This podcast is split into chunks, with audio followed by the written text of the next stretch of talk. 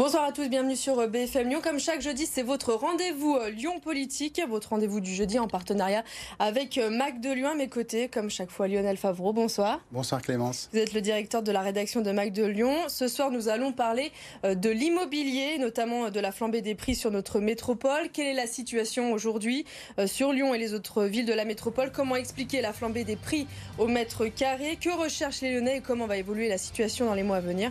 Avec nous ce soir pour en discuter sur notre plateau, nous recevons Karine Giraud, présidente d'Orpi Grand Lyon. Bonsoir. Bonsoir.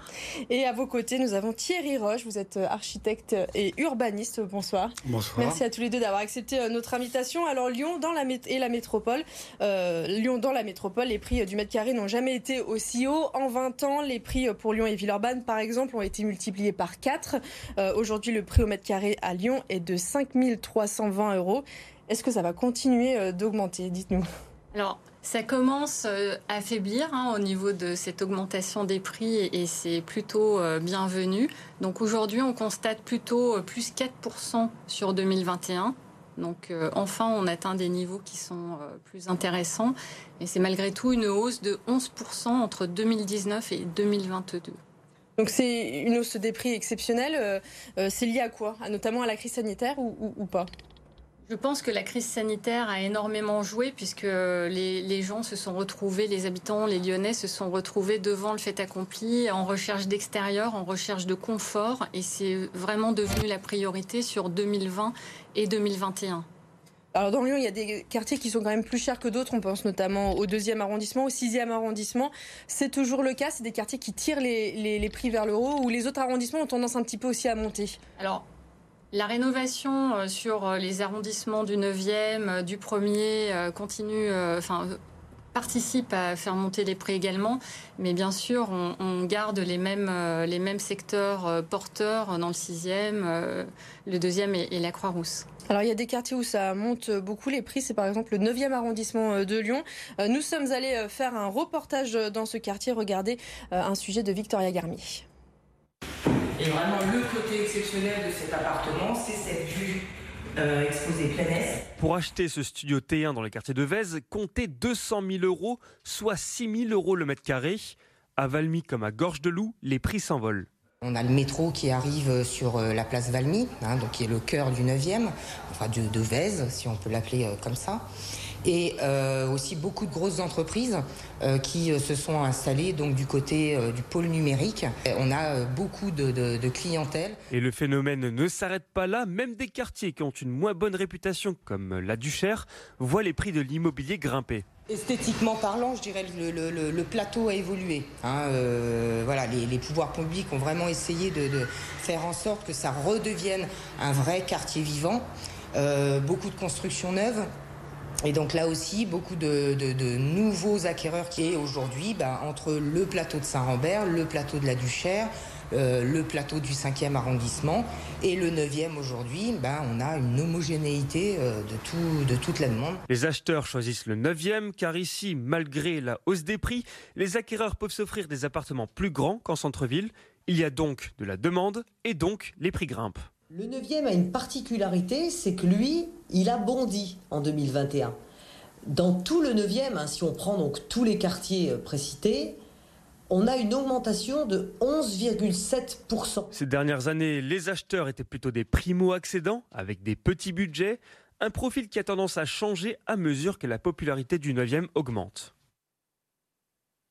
Thierry Roche, vous êtes architecte mais aussi urbaniste. Qu'est-ce qui tire les prix tant vers le haut? Est-ce qu'il n'y a pas un problème d'offre? Est-ce qu'il faudrait davantage construire? Alors c'est évident qu'effectivement il faudrait davantage construire, mais euh, on parlait du constat qu'on faisait tout à l'heure. Euh, il y a aussi une exigence qui a monté, une exigence de la part des élus sur la qualité, et c'est tant mieux. Une exigence au niveau des enjeux environnementaux, notamment les nouvelles réglementations thermiques et autres, et c'est tant mieux, mais ça participe aussi malgré tout à faire euh, augmenter le coût de construction. Après, effectivement, c'est euh, la capacité à développer des zones euh, pour pouvoir répondre à l'offre, donc en quantité. Et puis après, c'est la répartition, c'est-à-dire que on voit arriver effectivement dans, des communes comme Mâcon, comme Bourg, qui les accueillent d'ailleurs à bras ouverts, effectivement une nouvelle population qui se, en fait, qui immigre dans ces, communes-là parce qu'elles se retrouvent dans un cadre finalement agréable avec euh, un TGV souvent qui vient les, raccrocher. Donc ça veut dire que ce développement en quantité doit se faire d'une manière uniformément répartie. Ce que vous voulez dire, que ce n'est pas qu'une spéculation artificielle sur les prix. Construire coûte aussi plus cher aujourd'hui du fait des réglementations qui s'imposent à Lyon comme ailleurs. Oui, alors c'est à la fois le coût construction qui malgré tout, on arrive à le maîtriser encore aujourd'hui, même si effectivement les exigences font que... Euh, mais l'autre chose, c'est que malgré tout, on se prend quand même des, des, raréfications de matériaux de plus en plus. Et actuellement, c'est un vrai drame. On n'arrive plus à maîtriser en fait les surcoûts qui arrivent dans une temporalité très courte. Déjà qu'il y avait une pénurie il y a quelques temps, euh, notamment sur des matériaux comme le bois euh, ou l'acier, aujourd'hui sur l'aluminium. Donc on voit qu'il y a cette tension-là. Mais finalement, euh, un des problèmes que nous, on a à avoir en tant qu'architecte, c'est à la fois de tenir ces prix et à la fois, malgré tout, de tenir des, coûts d'immobilier, de, foncier qui augmentent d'une manière extraordinaire, puisqu'aujourd'hui, euh, on arrive à un coût de foncier équivalent au coût de construction ce qui était du jamais vu. Donc ça veut dire que là, il y a un moment, on ne pourra plus tenir les prix de la construction, euh, il faut baisser le coût du foncier. À ce sujet, euh, la métropole a lancé le bail réel solidaire qui consiste, qui justement à déconnecter l'achat du foncier pour les acquéreurs de l'achat de l'appartement lui-même. Ça vous semble à tous les deux une bonne piste? Alors personnellement, je trouve que c'est une piste vraiment intéressante. Après, il faut qu'il y ait le volume qui le permette et un équilibrage sur des, prestataires qui sont capables de le mettre en place, de le réaliser et donc euh, d'avoir cette offre diversifiée. Mais c'est une piste vraiment intéressante. Oui, parce que pour l'instant, il y en a eu 500 depuis le début du mandat. Ils en prévoient 1000 par an euh, à terme. Une autre question, est-ce que cette hausse des prix concerne tous les biens, petits et grands appartements, euh, maisons, ou est-ce que tous les biens qui ont un extérieur, même petit balcon, sont pas encore plus chers? Je crois que vous avez cité le mot-clé, extérieur. Euh, c'est vrai que tous les biens ont évolué en prix, euh, ont augmenté, et plus rapidement sur ceux qui disposaient d'un extérieur. Aujourd'hui, les délais se sont vraiment allongés en vente pour les biens qui n'en disposaient pas, surtout en centre-ville. Est-ce qu'il y a une nouvelle manière de construire, donc d'habiter, qui peut répondre à cette hausse des prix? On pense aux espaces partagés. C'est quelque chose qui rentre dans votre réflexion d'architecte aujourd'hui Oui, effectivement, ça fait déjà euh, quelques années, une quinzaine d'années qu'on se penche sur justement cette capacité à partager des espaces. En gros, vous achetez un appartement, mettons de 50 mètres carrés, euh, vous le payez, euh, en payez que 49 mètres carrés, mais ce mètre carré multiplié par le nombre d'habitants, vous le mutualisez et vous êtes riche peut-être de 50 ou 60 mètres carrés en plus de votre appartement. Mais il est mutualisé. Mais c'est extrêmement intéressant parce que ça permet finalement d'enrichir en investissant moins, mais en partageant. Donc c'est une autre vision effectivement du logement. Ça fonctionne comment concrètement? C'est une chambre en quelque sorte supplémentaire qu'on réserve pour un visiteur, c'est un espace qu'on réserve pour une fête. Euh, c'est des espaces mutualisés. Oui, alors il y a plusieurs espaces euh, qui peuvent être mutualisés. Déjà, des halls, des halls d'entrée peuvent venir autre chose que des halls d'entrée banalisés, mais ça peut devenir des, des, des, halls euh, bibliothèques, voilà, des choses, des, usages nouveaux, mais c'est surtout aussi des espaces qui se communautarisent, soit par des, éléments qu'on va louer à l'extérieur ou en interne comme une pièce supplémentaire, ou qui des espaces communautarisés sur les toits pour organiser des fêtes ou pour organiser un espace supplémentaire. Euh, moi, j'étais très sensible quand je visitais les appartements des T2 aujourd'hui qui se ressemblent tous, où on rentre dans un appartement, on rentre presque dans la cuisine en même temps que dans la chambre. Et je me disais, mais finalement, ces parents qui organisent l'anniversaire de leur enfant dans un T2 comme si petit, ils ont que d'autres solutions que d'aller euh, finalement chez, euh, j'allais dire chez McDonald's, en tout cas chez un, voilà, chez ce genre de, structure qui propose de fêter les anniversaires. Donc je me dis, mais finalement, on a intérêt de mutualiser pour proposer des espaces, alors parfois sur les toits, comme des rooftops, qui amènent à la fois de la magie, et puis qui amènent des espaces en fait euh, qui sont des espaces capables. On peut raconter une histoire, notamment dans les copropriétés. Vous avez fait référence aux exigences de la nouvelle municipalité, l'exécutif métropolitain écologiste en termes de qualité de, construction.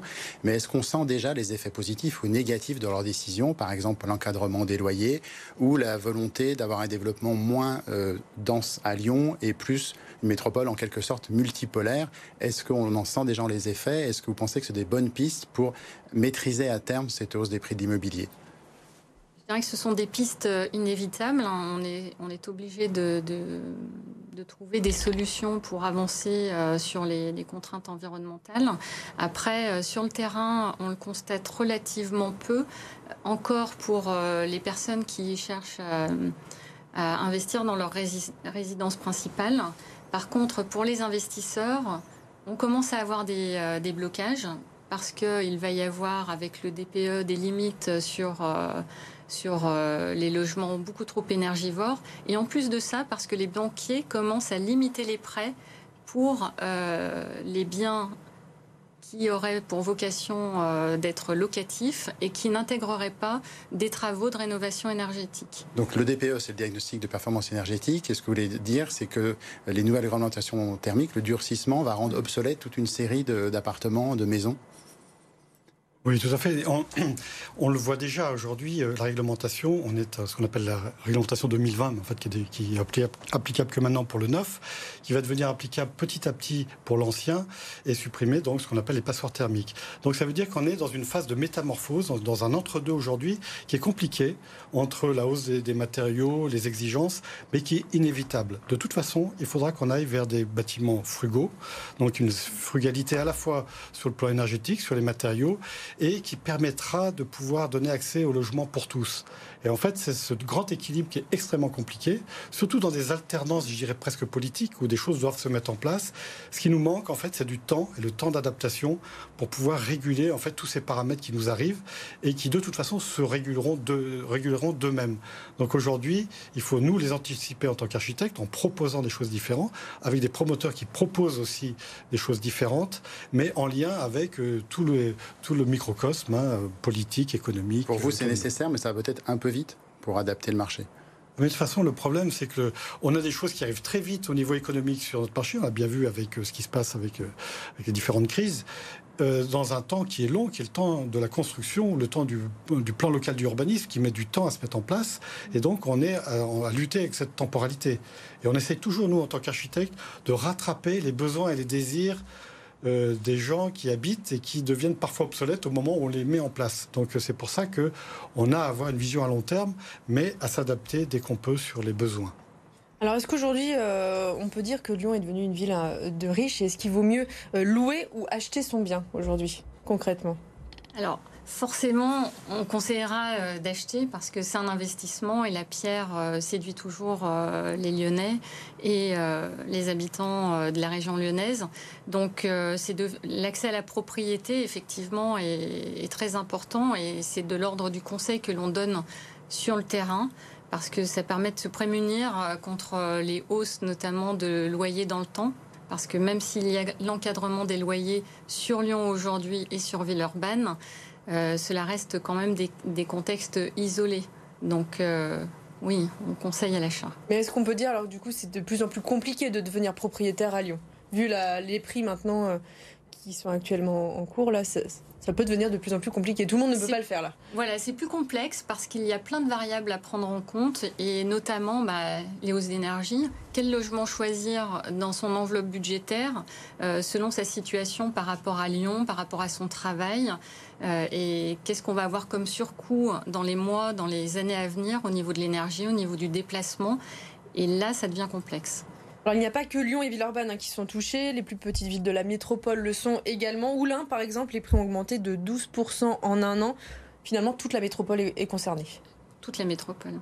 Sans exception. Oui, sans exception pour la hausse des prix, euh, tout le monde est touché.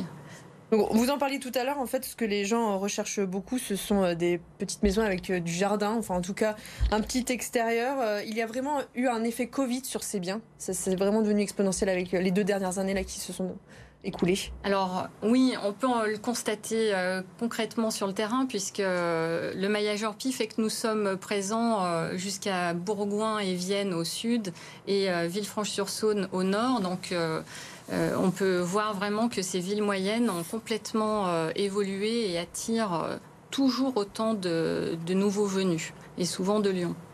Alors on a beaucoup parlé des Français qui, après le confinement, ont eu envie de tout quitter, partir vivre à la campagne avec une maison, un jardin à la campagne. Est-ce que c'est un phénomène marginal ou est-ce que voilà vous, vous l'avez vraiment observé? Est-ce qu'il y a un, un, retour un petit peu en arrière finalement ces gens qui se disent euh, ah, j'ai tout quitté, mais finalement, euh, j'étais peut-être mieux en ville? Est-ce que vous voyez, vous, une marche arrière un petit peu de, cet effet, de ce phénomène?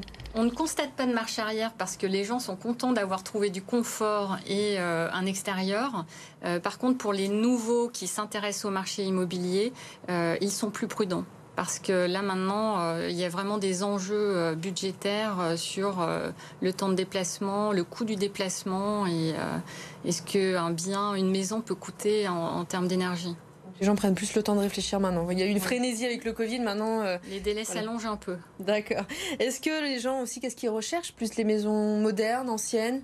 Qu'est-ce que vous, vous voyez Ou un peu de tout Un peu de tout. Hein. Euh, ils sont intéressés euh, dès lors qu'il y a un petit peu d'espace euh, pour vivre et que ça reste à une distance acceptable ou avec des moyens de transport qui, permettent de rejoindre facilement le lieu de travail. Après, là où où c'est plus difficile pour les Lyonnais, c'est de se projeter parfois dans des biens avec travaux. Et d'autant plus aujourd'hui qu'avec la hausse des, coûts des matériaux, euh, ben, c'est difficile encore une fois d'anticiper son enveloppe et, et ça crée de la prudence. Et jusqu'où vous constatez une hausse des prix, euh, pas seulement la métropole, mais au-delà, première, deuxième, troisième couronne? Vous parliez tout à l'heure de, Bourg-en-Bresse. Le Beaujolais, avec ses maisons Pierre Doré, était déjà très recherché, mais on parle d'un effet de rattrapage sur l'un. Est-ce que l'un et l'autre, vous constatez ça sur euh, la côtière des Dombes, euh, le Val de Saône jusqu'à Trévoux? Est-ce que c'est un, phénomène qui est sensible? Ah, Complètement. Sur Meximieux et Montluel, que j'ai interrogé hier, on constate ces choses-là. C'est-à-dire que d'habitude, ils n'ont pas de clientèle, euh, surtout sur Meximieux euh, lyonnaise. Et, maintenant, pour les locaux, ça devient compliqué d'accéder à, des petites maisons. Donc, euh, oui, les prix ont monté et ça devient compliqué pour les primo-accédants, les jeunes couples. Donc euh, ils ont été aussi été rattrapés par la vague. Donc il y a un phénomène général, les Parisiens débarquent à Lyon et font augmenter les prix de Lyon, les Lyonnais s'en vont vers l'extérieur, font augmenter les prix de l'extérieur. On a beaucoup parlé acquisition, est-ce que c'est encore possible aujourd'hui de construire? Parce que là aussi il y a un durcissement de la réglementation, mais il y a aussi beaucoup de maires qui souhaitent contrôler l'urbanisation de, leur village. Est-ce qu'il y a encore des lotissements qui sortent de plusieurs dizaines de, de villas ou est-ce que c'est fini? Est-ce qu'on peut encore construire en périphérie? Ah, c'est la grande question, en fait, effectivement, de la périurbanisation, où euh, la maison individuelle, effectivement, a moins la cote, je dirais, dans des enjeux environnementaux, puisqu'elle elle mange du territoire quelque part, mais il y a toujours cet attrait en fait. Ce qui s'est passé effectivement dans toutes les communes, les maires ont vu arriver, les communes de deuxième, troisième euh, couronne ont vu arriver effectivement les promoteurs qui ne voyaient jamais, Ils se sont retrouvés un peu euh, dépourvus d'arguments, sachant qu'ils n'ont pas les équipements qui vont avec, les transports non plus, et donc il a fallu qu'ils s'adaptent à ces demandes. Au début, ça a été un peu euh, une friction, et, du coup, en plus, n'ayant pas la suppression en fait de la taxe d'habitation, a fait que les communes ne retirent plus forcément d'intérêt à avoir une population nouvelle qui arrive. Euh, sachant qu'il faut créer du coup des équipements pour ces personnes nouvelles, notamment des écoles, qui doivent financer. Et donc c'est toute une économie en fait qui n'est pas adaptée à venir recevoir des nouvelles populations. Mais le grand le, un des grands enjeux qu'on va avoir euh, aujourd'hui, c'est justement d'aller sur les friches notamment les friches industrielles, à restructurer, à rénover et à réinventer pour pouvoir avoir justement des polarités euh, sur des zones qui sont déjà construites, parfois laissées euh, pas forcément bien entretenues. Et ça, c'est les vrais enjeux en fait de l'urbanisme de demain, va être sur ces éléments-là à restructurer. Votre idée en tant qu'urbaniste, c'est qu'il y a des délaissés urbains qui sera à reconstruire, des, poches de développement, parce que traditionnellement on reconstruit des logements à la place de logements, des maisons, euh, et là ce serait transformer des bâtiments, mais ça veut dire de citer des bâtiments industriels, des pollutions, c'est pas des projets faciles. Non, c'est pas des projets faciles, mais il n'y a pas de projet facile. Euh, on est dans une période déjà qui est compliquée, mais il y a un besoin. À partir de là, d'abord, soit on retraite des bâtiments existants, et ça, ça peut être aussi euh, une architecture qui amène aussi une vraie qualité d'habiter aussi, parce que voilà, c'est du patrimoine, ou alors on reconstruit sur la construction, ce qui permet d'éviter d'aller sur des terres, euh, notamment prendre des terres arables. Et puis il y a d'autres choses, c'est euh, peut-être la chance de petites communes, de petits villages qui pourraient se développer grâce à une chose extrêmement importante, c'est l'apport du numérique. À partir du moment où vous avez une super connexion dans un village, vous avez la capacité à recréer, avec notamment des nouvelles générations, qui, euh, à partir du moment où, ils ont l'ouverture sur le monde par le net, peut redévelopper des systèmes, alors je dirais pas communautaires, mais en tout cas de polarité, de petites polarités très connectées. Alors, il y a une loi un peu technique, mais qui commence à faire parler d'elle, c'est la loi climat et résilience qui a été votée en 2001.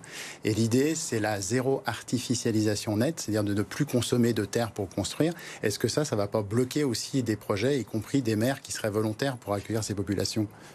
Bah, c'est évident, c'est ce qu'on voit tous les jours, cette, négociation qu'on a tous les jours avec des maires. Parce qu'on en parle pour 2050, mais ça va commencer avant. Mais ça commence déjà maintenant. C'est-à-dire qu'aujourd'hui, euh, beaucoup de maires ont anticipé euh, parfois à raison aussi. Hein. Enfin, je veux dire, c'est euh, effectivement, euh, on voit les enjeux liés à l'agriculture aujourd'hui. On le voit avec la crise qu'on vit à l'Ukraine, mais c'est une crise qui, risque de durer.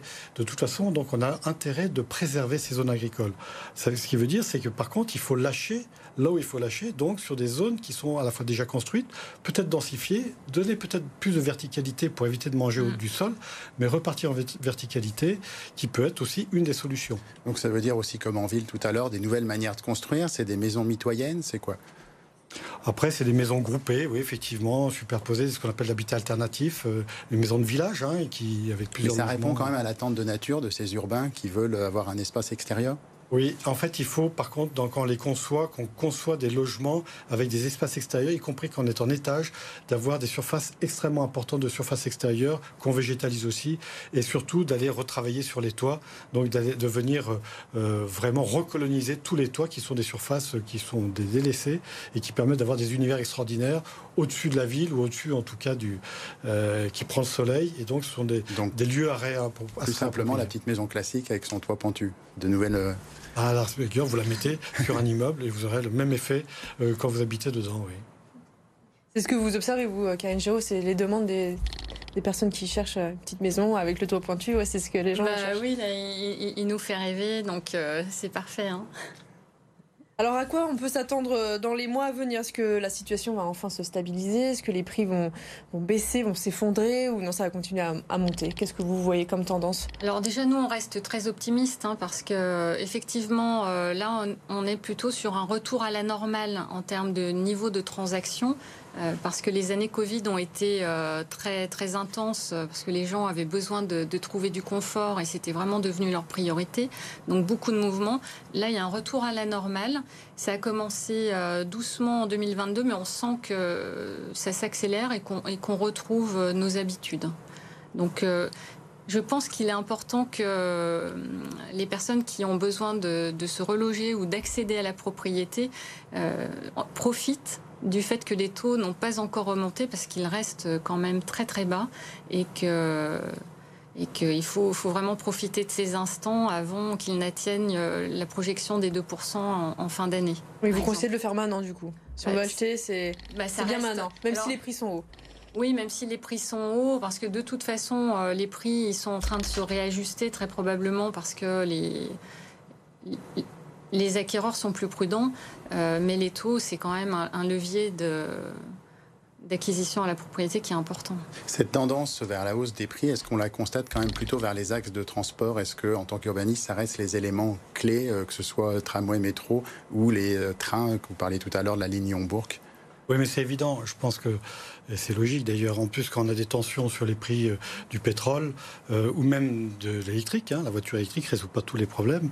On va aller chercher effectivement la proximité des lignes de transport. Ce qui veut dire que si on a une politique forte environnementale sur le développement de la ville, maîtrisée et, et je dirais durable, il faut aussi développer très fortement la qualité des transports, quels qu'ils soient. Et est-ce que cette tendance, s'il y a un retour de, manivelle, pourrait euh, nuire à des gens qui ont acheté des biens, certes à la euh, nature, mais un peu trop isolés? On a vu ça parfois dans, des périodes précédentes de, crise immobilière où euh, certains biens, du fait de l'emplacement, restaient à un niveau élevé et d'autres gardaient leurs biens sur les bras. Est-ce qu'il y a des conseils à donner là-dessus? Non, mais plus on a de, effectivement, plus on a de tension sur l'énergie, notamment le transport, plus on va avoir des difficultés sur la partie revente. Donc ça veut dire que si vous allez en périphérie un peu éloignée, il faut avoir vraiment un bâtiment, un logement qui soit soit extraordinaire parce que voilà, qui le déplacement, soit euh, un, bâtiment presque autonome qui permet d'avoir de faire baisser fortement les consommations. Et est-ce qu'il y a encore des plus-values à faire en rénovant un bien? Parce qu'il y a une grande tendance de rénovation euh, en périphérie ou est-ce que ces biens ont maintenant disparu, il faut aller à une heure ou plus de Lyon? Alors ça, euh, on, les trouve effectivement de façon beaucoup plus éloignée aujourd'hui parce que c'est vrai qu'il y a eu de gros travaux réalisés. Enfin, évidemment, toutes les, euh, toutes les communes proches de Lyon ont, été euh, investies. donc maintenant, il faut, il faut se reculer un petit peu. On a parlé de la recherche de la nature à l'extérieur, mais est-ce que la solution, c'est de ne pas ramener de la nature en ville? Est-ce que c'est vraiment possible avec des boisements? On a eu la mode des ruches sur euh, les toits, on parle de potager urbain, euh, ou est-ce que c'est du marketing? Alors, je dirais c'est un peu les deux. C'est à la fois une nécessité, le végétal en ville permet effectivement d'abaisser thermiquement très fortement donc le niveau de, la ville au niveau thermique. Ça, c'est une chose par l'évapotranspiration. Ça apaise un apaisement aussi psychologique. Il y a beaucoup de vertus sur le paysage végétal qu'on ramène en ville. il faut savoir simplement une chose, c'est qu'il faut que ça soit maîtrisé. C'est-à-dire que mettre des ruches, par exemple, en ville, euh, il y a quand même des, des, règles qui sont simplement des règles liées à la faune, euh, qui a ses propres règles. De, et, du coup, quand on met trop de ruches les unes à côté des autres, elles vont s'annihiler, se, se, battre. Enfin voilà. Donc il y, a, il y, a, plein de choses comme ça qui sont à prendre en compte par des vrais spécialistes. C'est vrai que quand on amène la nature en ville, on amène une nature qui a potentiellement euh, donc la capacité justement à reprendre ses droits. Et donc on voit arriver aussi tout ce qui va avec les perturbations liées aux moustiques, aux, aux abeilles, aux Est-ce que ça fonctionne Parce que je crois que vous avez un projet dans le 8e où les gens étaient enthousiastes au début, puis après, effectivement, les arbres mettre des insectes. Il y a un écosystème qui se recrée. Est-ce que ça fonctionne sans accompagnement ou est-ce qu'il faut un accompagnement? Parce que les urbains, certains, en tout cas, ont à réapprendre le cycle des saisons, euh, euh, comment cultiver un potager. Est-ce qu'il n'y a pas un risque que, après l'enthousiasme des débuts, ça finisse en friche? Oui, en fait, euh, la vie rêvée justement du promoteur qui construit effectivement en faisant un potager et puis euh, livre et puis part et puis laisse tout le monde se débrouiller. En fait, on s'est aperçu que ça marche pas. Euh, d'abord parce que les gens n'ont pas forcément envie d'avoir un potager, ils l'ont pas choisi, il est imposé. Donc les nouvelles tendances, effectivement, c'est d'accompagner l'acheteur au moment où il signe avec et les mettre ensemble pour développer leur capacité à co-créer et à créer des espaces qui sont le leur. Et donc nous, on crée des espaces capables dans lesquels ils vont raconter leur histoire. Et à partir de là, ils se mettent ensemble pour la créer. Alors peut-être un potager, peut-être des espaces communautarisés, mais ils le font ensemble pour eux. Très bien, bah, écoutez, merci beaucoup euh, Karine Giraud et Thierry Roche d'avoir été euh, euh, notre invité, pardon, nos invités. Merci beaucoup Lionel. L'information continue sur BFM restez avec nous, à tout de suite.